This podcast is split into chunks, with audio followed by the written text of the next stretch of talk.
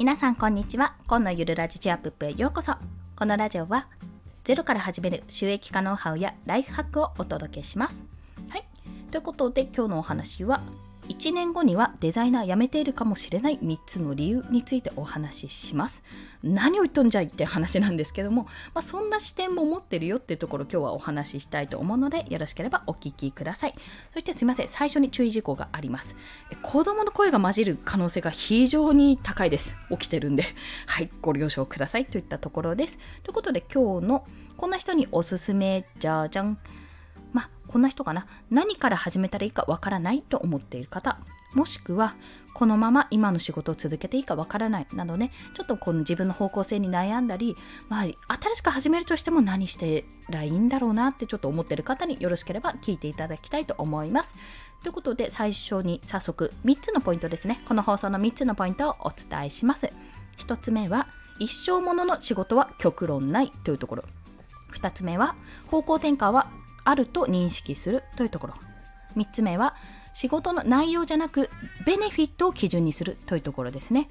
一生ものの仕事は極論ないというところ。方向変換はあると認識するというところ。そして最後が仕事の内容じゃなくてベネフィットを基準にするというところ。こちらの3つについて1つずつ解説をしていきます。はい。まず、一つ目の一生ものの仕事は極論ないという話。まあね、この、これにつけば安定、安定だよみたいなところは、まあ言われてるものとしてはありますし、やっぱりこの事業、弁護士さんとか行政書士さんとか、そういったものはやっぱ資格があるといいわよとか、あとは何ですかね、公務員だってそうですし、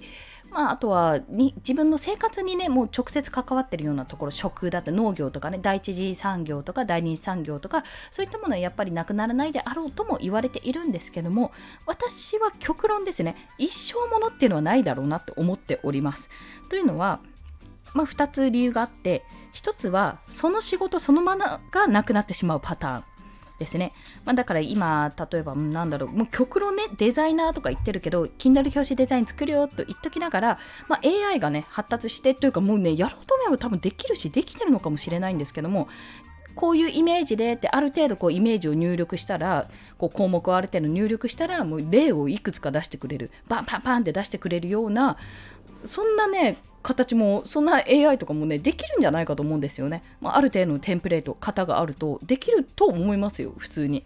まあそんな感じでそうなったら Kindle 表紙デザイナーなんて全然もう仕事ないじゃないですか 言ってしまうとまあ、そういうことでございます。私自身、この、まあ、Kindle 表紙デザイナーとは言っておりますが、まあ、いろいろやってますけど、デザイナー自体、じゃあ一生やってるかって言ったら、もしかすると1年後では辞めてるかもしれないっていう頭もあります、そこは。なぜかというと、本当に仕事がなくなるパターン、その最初言った仕事がなくなるパターンですね。そして2つ目のパターンは、まあ、あまりにもいすぎてあぶれてしまう。要は、飽和状態になってしまうパターンですね。そのパターンに分けられると思うので、一生自分がそのポジションにとどまれるかって言ったらそうではないと思っております。まあ、じゃあどうしたらいいかってところで2つ目の方に話に入るんですがそれが2つ目が方向転換はあると認識するというところ、まあ、私以前にねいろんな過去の放送とかでも今自分がやってることからちょっとずらすちょっとずらしてそこで探してみるっていう話をしているんですよ、まあ、例えば例えば 例えできるかな？まあ、例えば私は保育士免許持ってるんですけども保育士として働いてるとして、まあ、ちょっとそこをずらすとずらすだけですよ。幼稚園教員とか、もしくは学童保育とか、デイサービス、子供の、あの、障害者保育施設とか、そういったものもあるので、あとは、まあ、キッズコーチングとか、ベビーシッターとか、まあ、いろいろこうずらすところ、内容としては似てる部分はあるけども、ちょっとずつずらしていくと、また別の視点があるわけですね。これは発信や仕事も同じで、自分がやってること、まあ、それはスキルなのか、他でも通用スキル通用するスキルなのか、それともそこでしかできないことなのかにもよるんですが、まあ、料理一つとっても和食職人、和食職人って面白いですね。和食の料理人だった人がめちゃめちゃそこで腕を上げた人がちょっとずらして創作和食に行くとか、もうもっとずらしてイタリアンに行くとか、和食の料理人が作るイタリアンとか、そこからずらしてラーメンにするとか、またね、いろんなパターンが生まれるわけですよ。そんな感じで方向転換っていうのが私はあると思ってるんですね、そこで。そうしないと絶対じゃあ Kindle 表紙デザイナーで私は一本で食っていくっていうのは絶対無理なんですよそこはちょっとでもずらしたりしないとやっぱそこにしがみついてるとできないなと感じるわけですよ。で、しがみついてて、あ、もうやだやだ、落とされないように頑張るじゃなくて、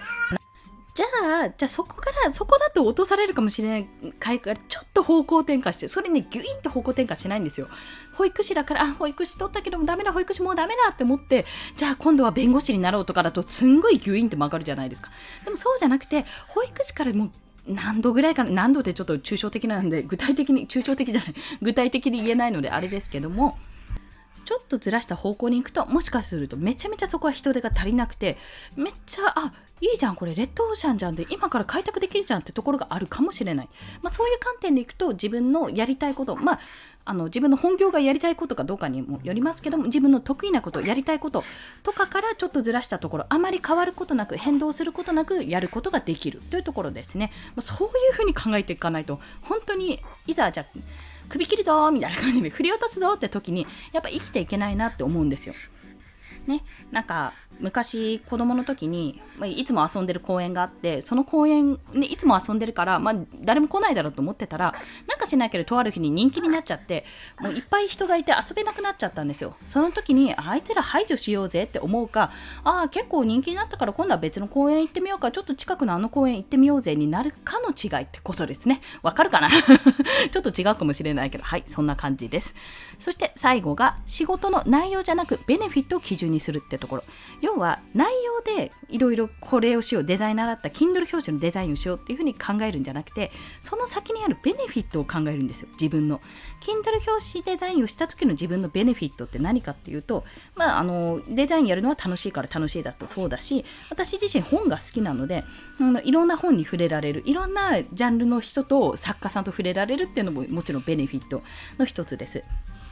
あと例えばゆくゆくはその本当の書籍本当のっていうか紙の書籍の表紙デザインをしてみたいそれにつながる案件あのつながるかもしれないから Kindle 表紙をやるっていうのもある意味それもベネフィットですよね。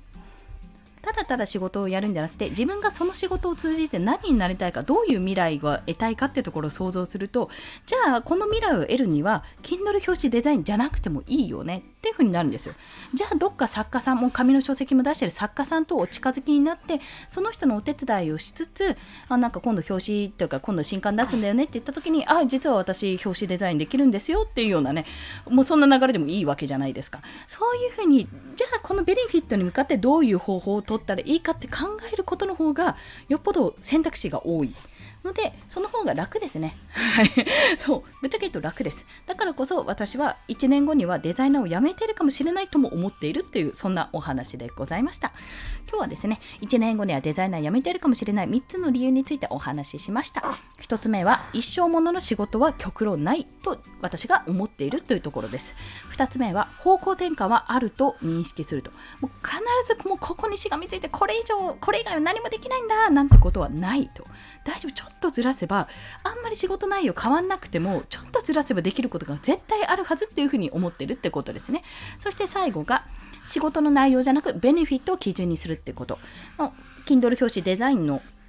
あの、例えを出しましたけども、Kindle 表紙デザインが好きだから、まあもちろんそれもあるけど、表紙デザインをしたいからそれをやってるっていうのももちろんあるけど、そうじゃなくて、その先にある未来、先にある未来ですね。デザイン自体が好き。じゃあ他のデザインもやってみようとか、あと本の、紙の本の想定もしてみたい、想定デザインもしてみたいっていうところ、もしくは作家さんとお近づきになりたいとか、いろんなパターンがあります。まあ、そういった未来をも、未来を姿を想像して、じゃあ作家さんとお近づきになりたいんだったら別の方法もあるよねっていうところです。そういった未来から、未来を叶えるための方法として、いろんな仕事、もしくは作業、どういったことをやったらいいか、行動を考えると非常に楽ですよというそんなお話をさせていただきました。ということで本日の合わせて聞きたいはえっと、このお話をね、する前にライブで、まあ、私の思考整理ですね、思考整理のライブでお話ししたんですけども、まあ、この前身ですね、前のみの前身がございます。その放送を、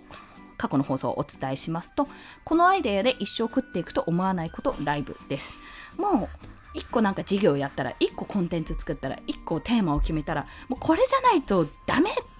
なんてことはないよって。今ねえよって言いそうになっちゃったんですけど言葉遣い悪いからないよってことです。そうそう思ってるとやっぱり頭ガチガチになっちゃうし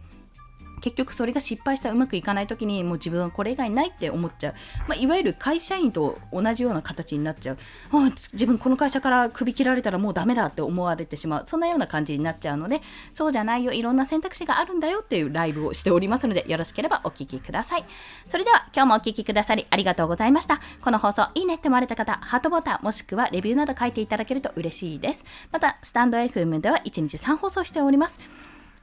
フォローしていただけると通知が朝昼晩と飛びますのでよろしければフォローもお願いいたします。はい。ということで、子供の声がたくさん入った放送でしたが、皆さん、こんな中でも放送はしております。大丈夫、できます。コツコツ今日も頑張っていきましょう。本でした。では、また。